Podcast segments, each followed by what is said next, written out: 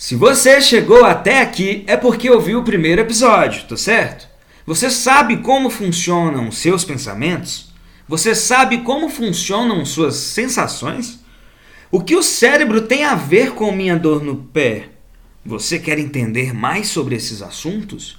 Então relaxe e sinta o poder da química do cérebro.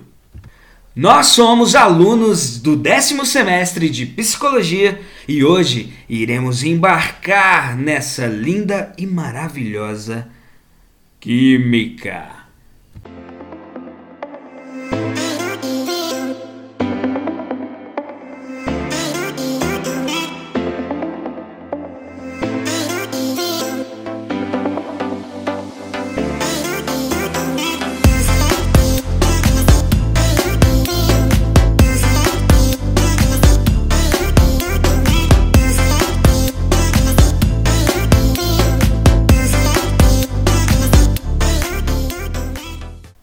Cristiana, conta aí, quem que a gente trouxe hoje?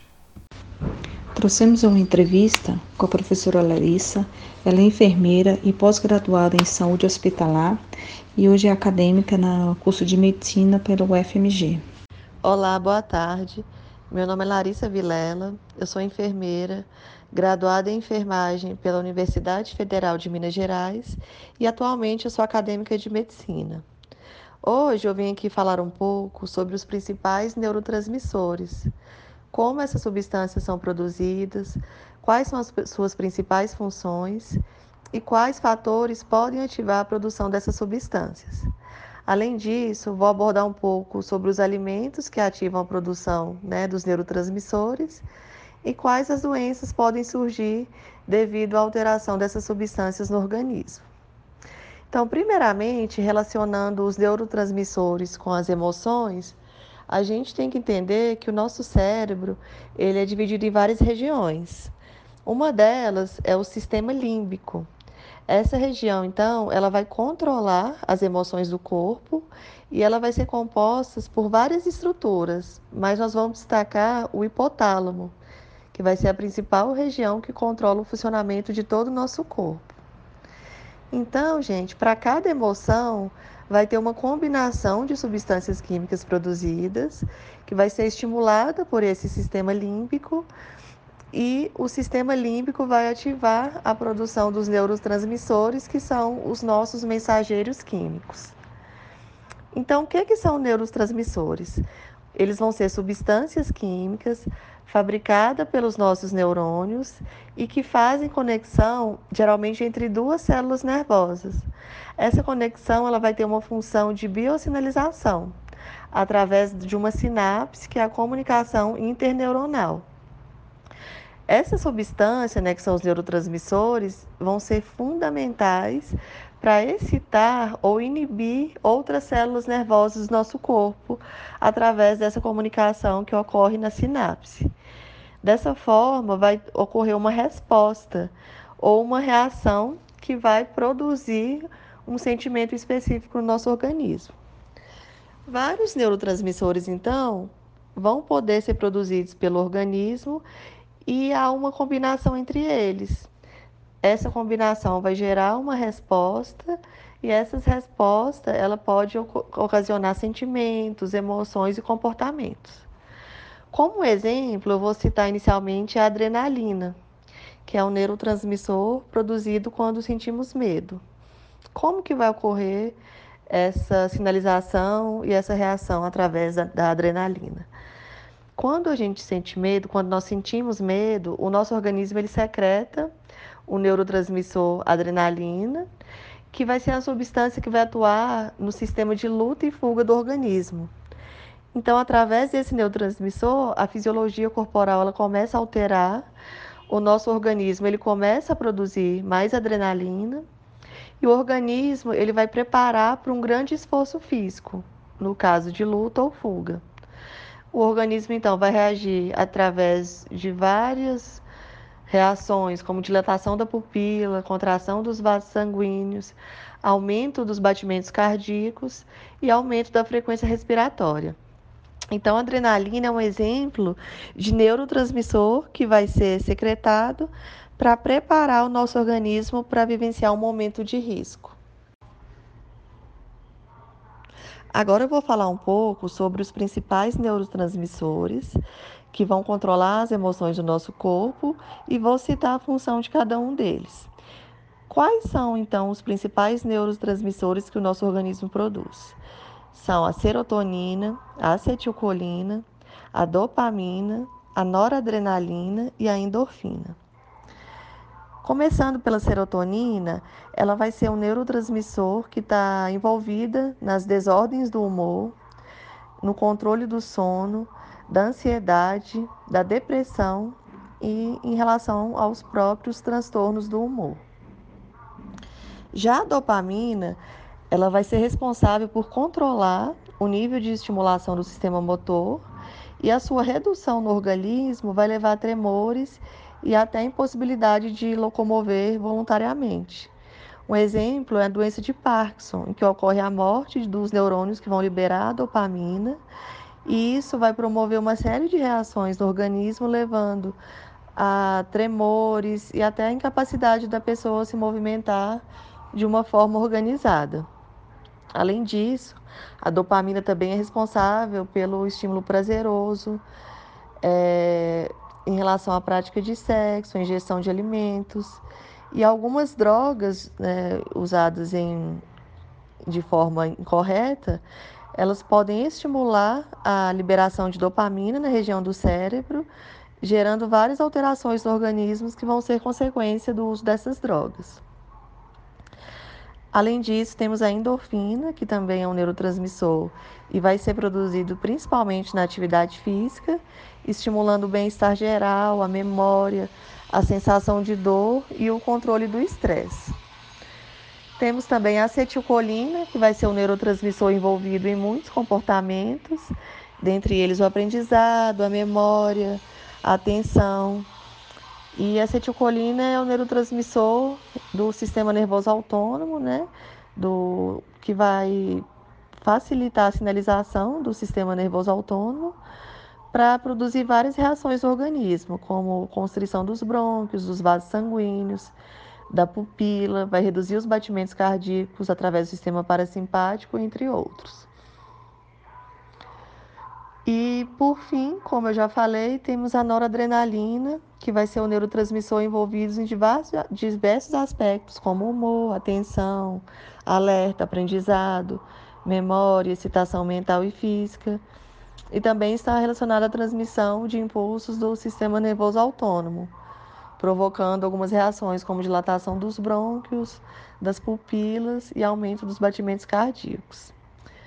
Então, pessoal, esses são os principais neurotransmissores, né? Existem outros que eu não citei, mas eu procurei destacar os que são mais estudados e os mais importantes na fisiologia neurológica.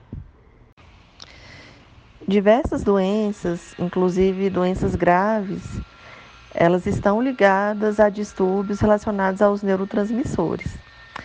Os distúrbios de produção em excesso ou em deficiência dos neurotransmissores, eles podem causar sintomas graves que vão variar de acordo com o tipo de neurotransmissor afetado, com o mecanismo né, que vai ocorrer devido a essa alteração e qual região do cérebro que vai ser envolvida nessas reações. Tudo isso vai definir o tipo de problema que o paciente vai apresentar.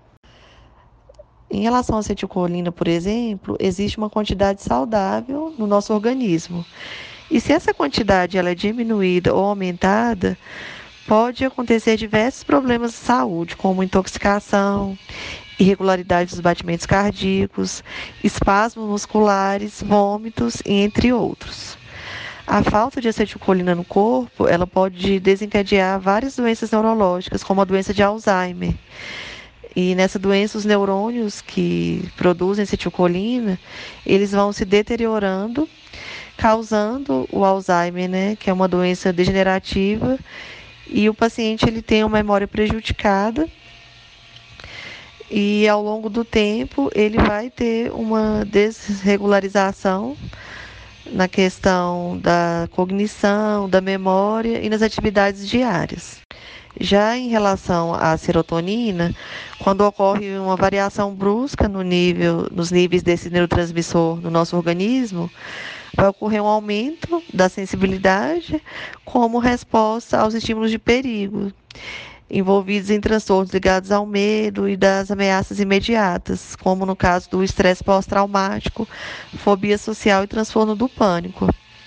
E nessas situações mais associadas ao medo, a redução muito rápida da serotonina pode aumentar a sensibilidade aos estímulos temidos pelo paciente portador do transtorno.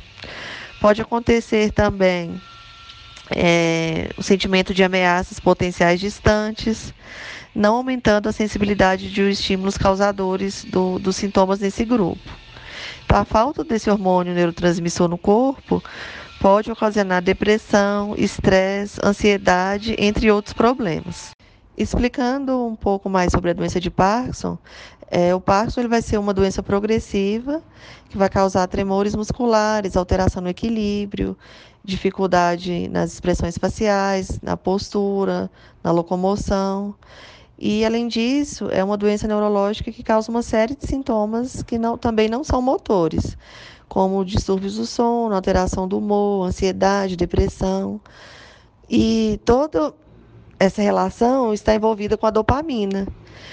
Né? A doença de Parkinson ela acontece devido à morte dos neurônios que produzem a dopamina.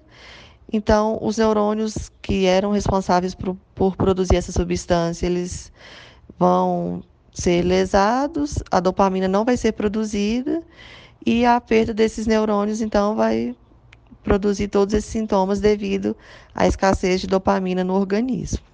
Então, finalizando, é importante destacarmos a importância dos neurotransmissores no nosso organismo, desde a sua ativação na região cerebral até os seus efeitos no organismo, entendendo quais são os fatores que estimulam, quais são os hábitos de vida que podem beneficiar nosso organismo, ativando a produção desses neurotransmissores e quais são as patologias, né, as possíveis doenças que nós podemos apresentar com a disfunção no organismo em relação à quantidade dos neurotransmissores.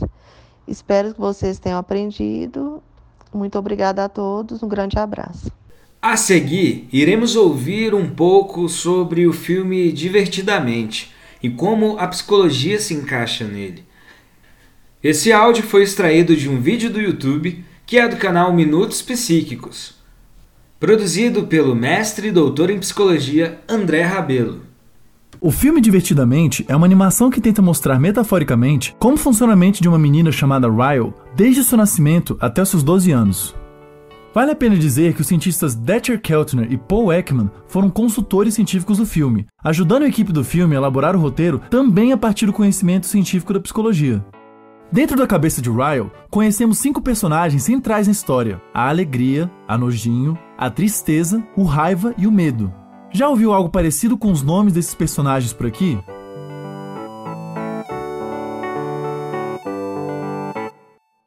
Lembra do nosso vídeo sobre emoções? Atualmente, a divisão mais aceita dos tipos básicos de emoção é entre sete emoções, mas no filme só existem cinco personagens representando as emoções.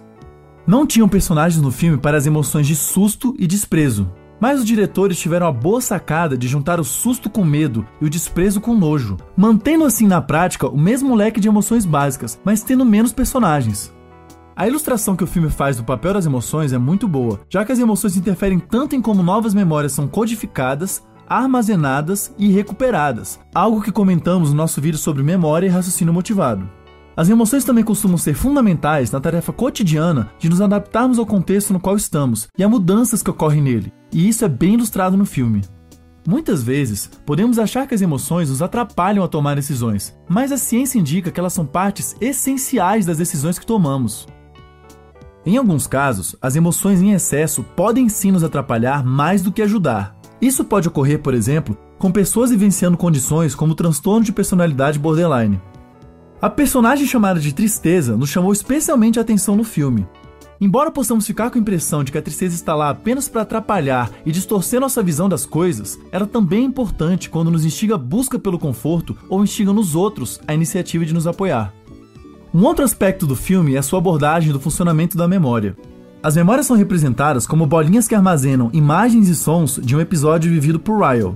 Novas memórias vão sendo formadas ao longo do dia na mente de Ryle, mas quando ela vai dormir, essas memórias são enviadas para a memória de longo prazo. Lembra do que falamos sobre isso no vídeo sobre sono?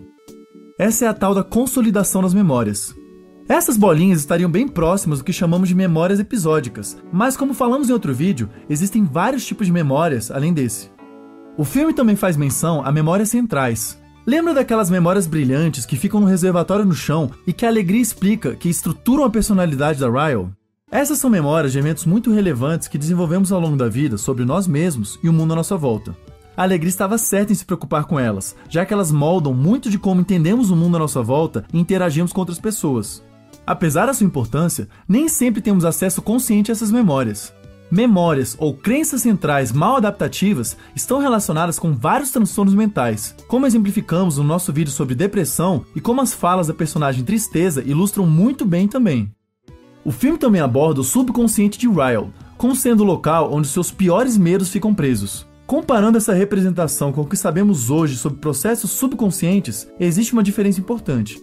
Vários processos subconscientes estão em ação o tempo todo em nossas mentes, e eles não têm a ver necessariamente com algo ruim, reprimido ou do qual temos medo. Por exemplo, como falamos agora há pouco, várias crenças centrais que possuímos, sendo elas memórias sobre eventos positivos ou negativos, costumam se manter abaixo do limiar da consciência. Mesmo assim, elas podem direcionar como interpretamos as situações e agimos nelas. Nós achamos que o filme ilustra alguns pontos sofisticados sobre a mente humana de uma forma divertida e cientificamente informada. Vale a pena ver. Esse podcast foi feito exclusivamente para a disciplina de atendimento coletivo ministrada pela mestre doutora Jéssica Vaz. Eu sou Alisson Arthur, ao meu lado Kátia Vanina e Cristiana Parente, e nós somos o Psi Conversa. Espero te encontrar novamente. Até a próxima.